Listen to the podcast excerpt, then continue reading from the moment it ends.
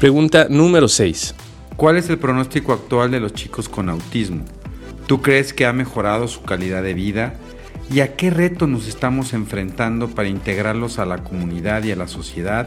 ¿Y cuáles consideras que serían los retos en los próximos 10 años en Latinoamérica para nuestros pacientes? Vayámonos hasta Argentina con la doctora Andrea Abadí.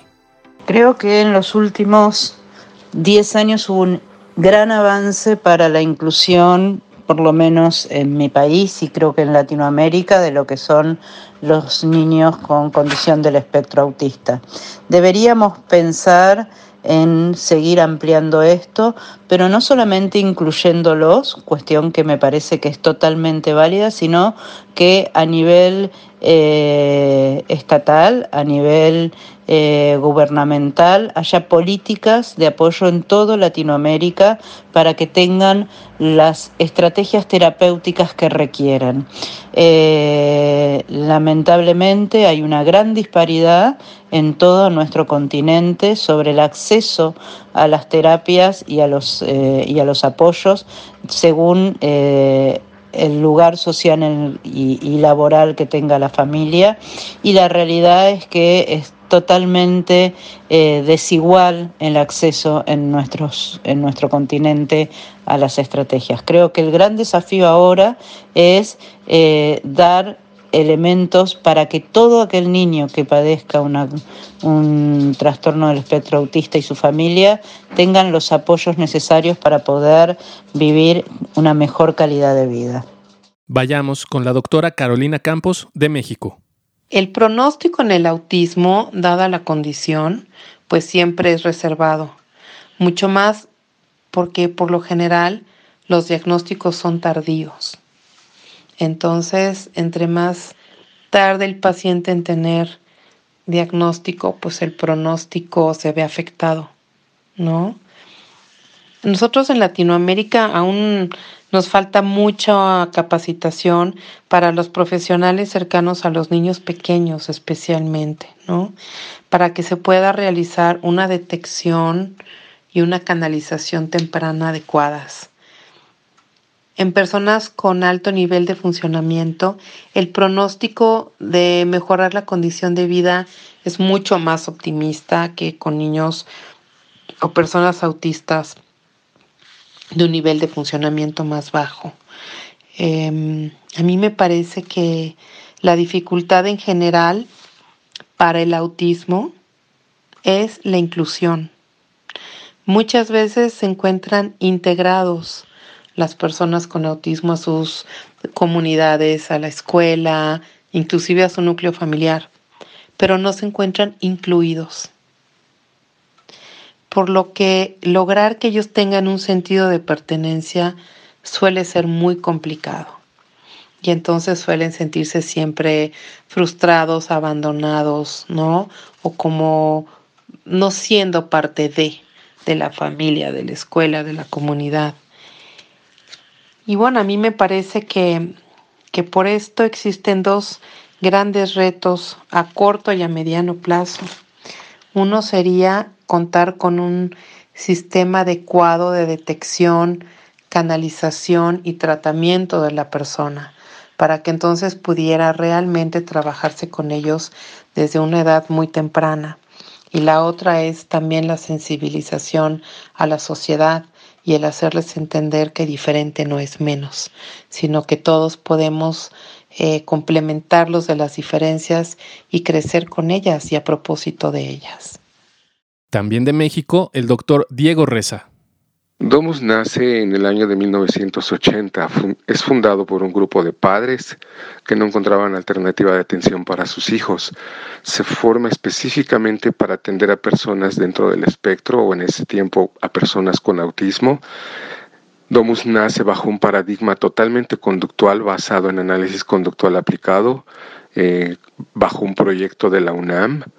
Eh, hemos venido evolucionando, llevamos 40 años atendiendo, por lo cual hemos tenido que cambiar nuestros esquemas de atención, nuestros paradigmas de atención, siendo acordes al avance científico del autismo y al conocimiento que cada vez es más profundo de esta alteración. Actualmente atendemos al autismo bajo un modelo de atención integral, basado en cinco componentes. El primero, salud integral, que se basa en atender la salud de los chicos, la salud básica. Segundo componente, la familia, la familia como eje de atención. Capacitamos a los padres para que ellos en el día a día puedan impactar en lo que es autismo, que son fallas de relación social. Tercer componente, comunicación y relación social. Todo lo que hacemos en Domus con los usuarios está basado en un eje de relación social. Somos guías para facilitar el aprendizaje a los chicos, ya sean pequeños, jóvenes o adultos. Cuarto componente, atendemos estilo de pensamiento y conductas. Las conductas restringidas, repetitivas, eh, se vienen por un pensamiento inflexible, por un carácter de pensamiento estático, inflexible, entonces, entonces atendemos este. Eh, quinto componente es el componente de competencias y habilidades. Por las fallas del autismo se impacta fuertemente el aprendizaje, entonces tenemos métodos que compensan a este y lo tratamos de facilitar con diferentes métodos. Vayamos hasta Bolivia con el doctor Edil Escobar. Bueno, yo ya llevo casi 12, 13 años uh, ejerciendo aquí en mi país. Ya son buenos años y en todo este tiempo, la verdad, el pronóstico yo lo veo bastante favorable. Desde que llegué aquí, pues he visto niños, he visto evolucionar a mis pacientes bastante bastante bien, tengo muchos chicos, como te digo, para mí del 100% de todos los chicos que estoy viendo, 40% pues les va bastante bien, han podido entrar a la escuela, todavía tienen algunos problemillas de, conducta, socialización, pero la están llevando bien, no les está yendo mal, algunos han evolucionado, qué sé yo, tal vez a un Asperger, han evolucionado bastante bien entonces el, el pronóstico no está malo, está, está bastante bien. Creo que la mentalidad ha cambiado, los padres le echan ganas, ellos lo estimulan eh, cuando aprenden las terapias, ellos están sobre ellos. Entonces el pronóstico de aquí a 10 años yo creo que va a ir mejorando porque ya todos se, ya, le hemos echado conciencia los papás, como te digo, especialmente hay papás que, que se rajan, que se rajan muchísimo con sus hijos y le echan muchas ganas y les está yendo bastante bien. Tengo un par de chicos que acaban este año la escuela, que los ya los llevo viendo desde, desde sus 3, 5 años, hicimos el diagnóstico y estamos esperando a ver cómo les va a la universidad o, cuáles o a qué se van a dedicar entonces uno se encariña con estos muchachos, pues tú sabes que estos, esta patología crónica es algo que va, va, con nosotros, prácticamente los adoptamos, los vamos viendo, los, la familia se encariña con nosotros y hacemos el seguimiento continuo, ¿no? Hay otros que van desapareciendo en el tiempo y lamentablemente pues eh, en mi experiencia el, el resto, el 60% de todos los chicos que he visto, pues les está yendo desregular a más o menos, muy poca mejoría, eh, se han hecho algunos muy profundos, ya están adquiriendo eh, conductas muy, muy psiquiátricas, esquizo, esquizoides, qué sé yo, entonces mm, el pronóstico a futuro yo lo veo bastante prometedor ya que la mentalidad eh, de las familias está cambiando especialmente, ¿no? Yo creo que eso es, ese va a ser el impacto para que estos chicos mejoren mucho más. La, la ciencia está avanzando y bueno, pues yo creo que vamos a tener la, la suerte de ver un cambio, un pronóstico a mejoría de estos muchachos. Escuchemos a la doctora Evelyn Lora de República Dominicana. El pronóstico de los niños eh, que se encuentran dentro del espectro autista va a depender de la severidad del, del, que, que tenga el niño. Si son niños que tienen un trastorno del espectro autista de leve a moderado, podemos conseguir si con una terapia de inicio temprano, un diagnóstico temprano, pues estos niños pueden mejorar mucho su calidad de vida y sobre todo también la calidad de vida de sus familiares y sus cuidadores. Y estos niños pueden ser insertados en un ambiente escolar y que pueda cumplir o que pueda y llevarse a cabo de acuerdo a sus habilidades desde el punto de vista académico, desde el punto de vista escolar. Yo entiendo que uno de los grandes retos que nosotros tenemos en nuestro país es sobre todo la inclusión. Todavía aquí nos cuesta mucho que, aunque ya existe la inclusión en las escuelas para los niños del espectro autista y con, alguna otra discapacidad intelectual, todavía cuesta mucho que las escuelas eh, apliquen programas para trabajar con estos niños de manera individual, porque como sabemos, amerita mucho más esfuerzo, mucho más trabajo y muchas veces en nuestras escuelas le piden que tengan una maestra sombra, que es como se llama aquí, para tenerle como un tutor todo el tiempo al niño para que pueda trabajar con él o con ella.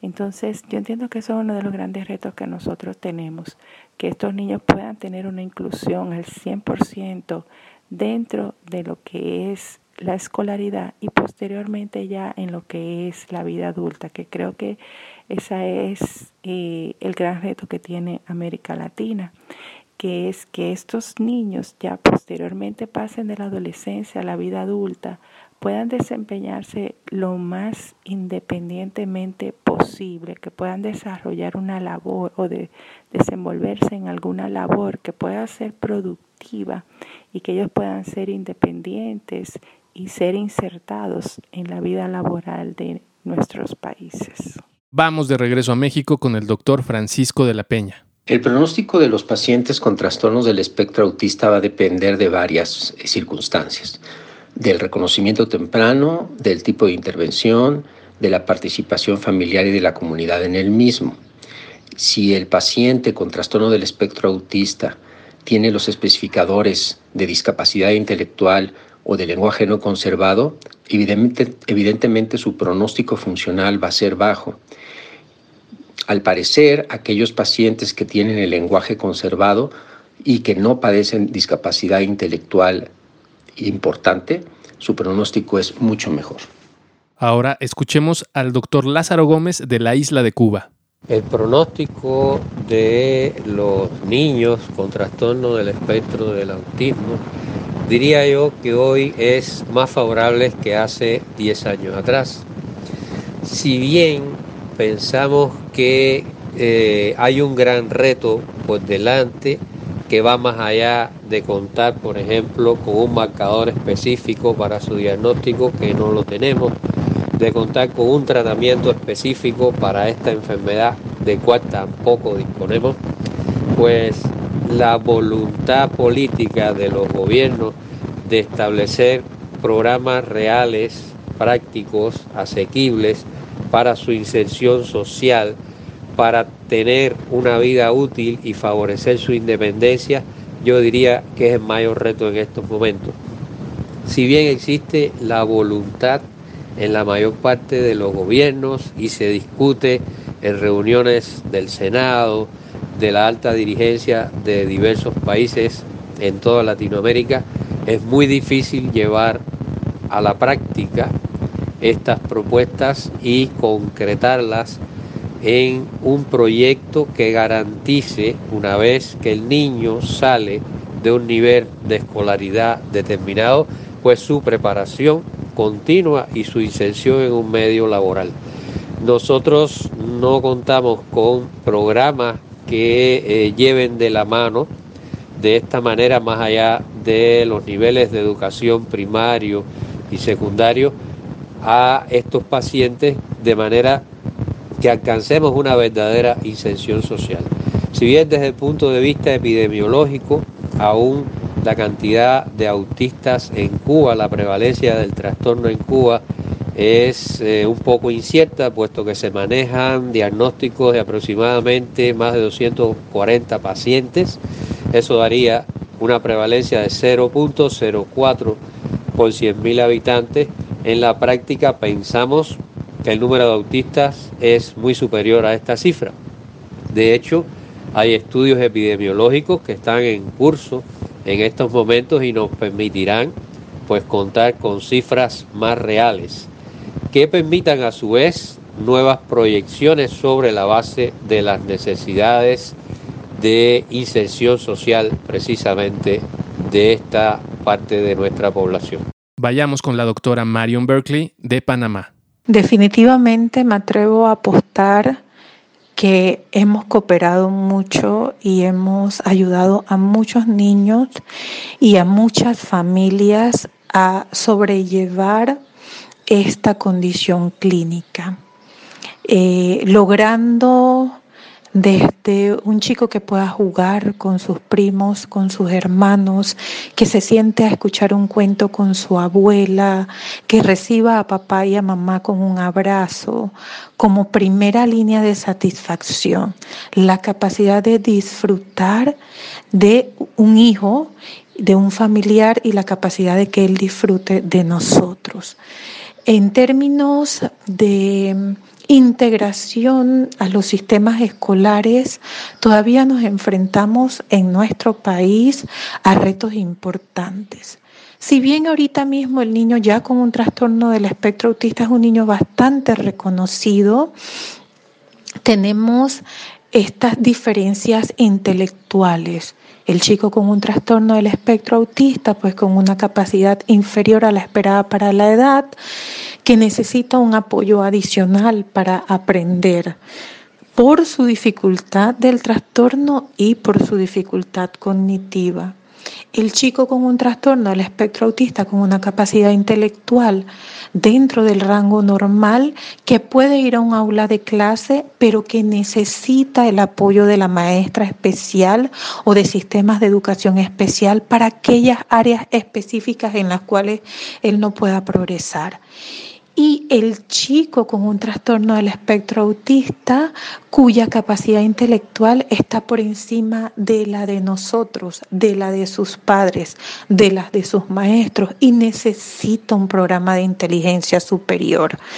En ese sentido, los retos todavía son muy grandes para nuestro nivel esto, de sistema de salud.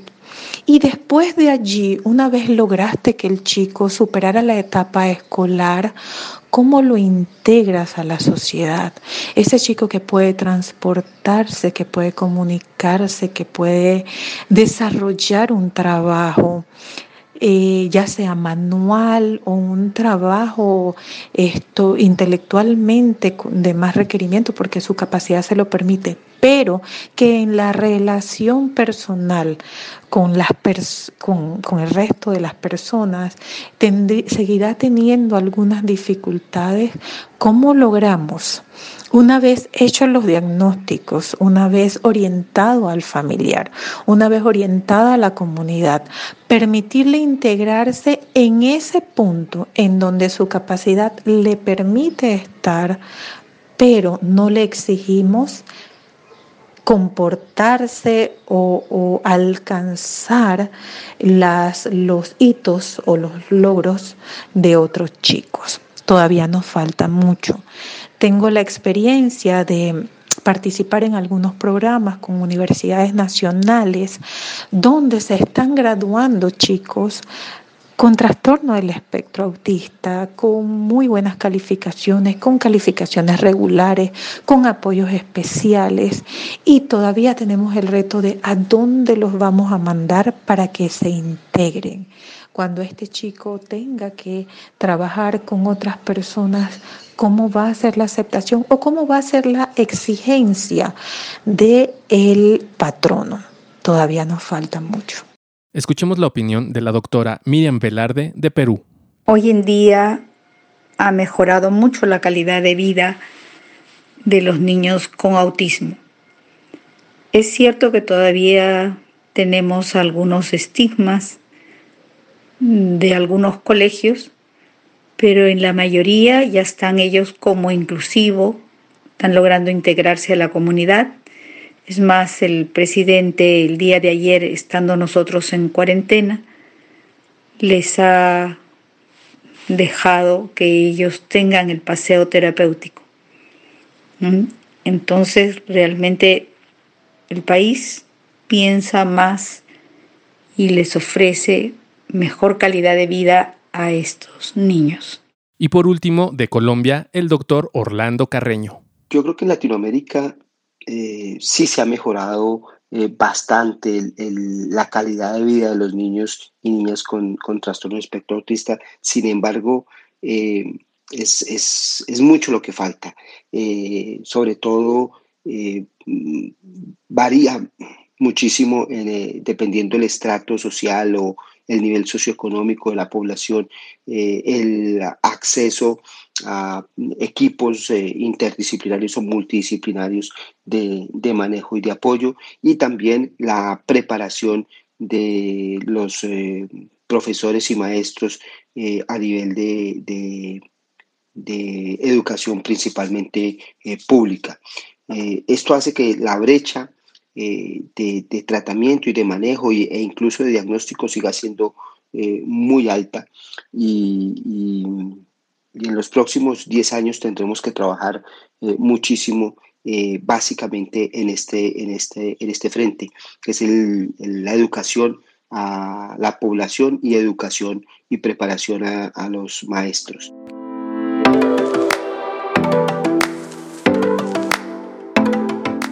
Qué interesante es escuchar a toda esta serie de neurocientíficos latinoamericanos, sobre todo porque todos concluimos en lo mismo. Sí existe una mejoría en el pronóstico y la calidad de vida de los pacientes dentro del espectro autista. Esto tiene que ver con varias situaciones. Uno es por el desarrollo de técnicas bastante evolucionadas, ¿no? Em, muy dirigidas y cada vez la comprensión mejor de las partes y los fenómenos del neurodesarrollo.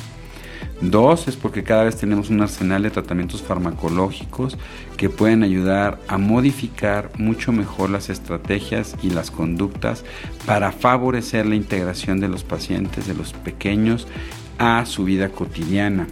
Y también habrá que hablar de la parte social donde cada vez la sociedad no toda, pero sí habrá que decir que cada vez la sociedad está mucho más abierta a o ha entendido la, necesidad de integrar a estos pacientes a la vida cotidiana, a que vayan a la escuela, a que vayan a natación, a que vayan a una clase de karate, a que en el día a día se pueda hacer. Seguimos luchando contra el estigma dentro del espectro del autismo, pero definitivamente consideramos que es súper valioso y súper importante todo lo que se ha hecho a nivel gubernamental en los diferentes países para lograr la mejoría. Dos es que también con todo el conocimiento que tenemos de más de 50 años, como ustedes lo vieron, eh, probablemente en la gran mayoría de los países latinoamericanos, aunque todavía queda mucho trabajo por hacer, cada vez hay mayor incidencia de el grupo de médicos, ¿no? Y hoy cada vez formamos un equipo multidisciplinario mucho más interesante que nos permite ir integrando y favoreciendo la mejoría de nuestros pequeños. Hoy nos enfrentamos para mí, probablemente y probablemente para la mayoría de mis amigos latinoamericanos, ante un gran reto y es que al tener una mejoría de los síntomas y las habilidades, estos chicos llegan a la adolescencia y a la etapa del adulto joven en mejores condiciones. Probablemente aún siendo pacientes de custodia, pero con otros momentos, con muchas habilidades de integración. Y entonces hoy lo que tenemos que trabajar es cómo vamos a mantener a estos pequeños durante la etapa del adulto y sobre qué actividades son las más recomendables para poderlas hacer. Y sobre todo también hacer un trabajo con los padres para que entiendan que en este proceso a largo plazo el apoyo y la intervención que se tiene que hacer pues es fundamental. Entonces, gracias a todos los papás, a todos los maestros y a todo el equipo de terapeutas y médicos que ha logrado que a nivel latinoamericano, volvemos a decir, con sus fallas aún, pero hayamos logrado mejorar la calidad de vida de sus pacientes. Hay definitivamente que trabajar sobre nuestras poblaciones indígenas, ¿no? hay todavía una falta de información importante. Estos podcasts, todo lo que hacemos en nuestras páginas como Cerebros en Desarrollo, en el Facebook, en Instagram, a través de Neurología y de la Asociación de Médicos del Hospital Infantil de México, pues van ayudando y tenemos que seguir pujando fuertemente para que se siga hablando y la gente se siga informando sobre estas mejorías. Si quieres escuchar el especial de autismo completo, regresa a la librería de este podcast y ahí lo puedes elegir. O si prefieres puedes seguir escuchando las preguntas por separado. De cualquier modo, muchísimas gracias por estar con nosotros.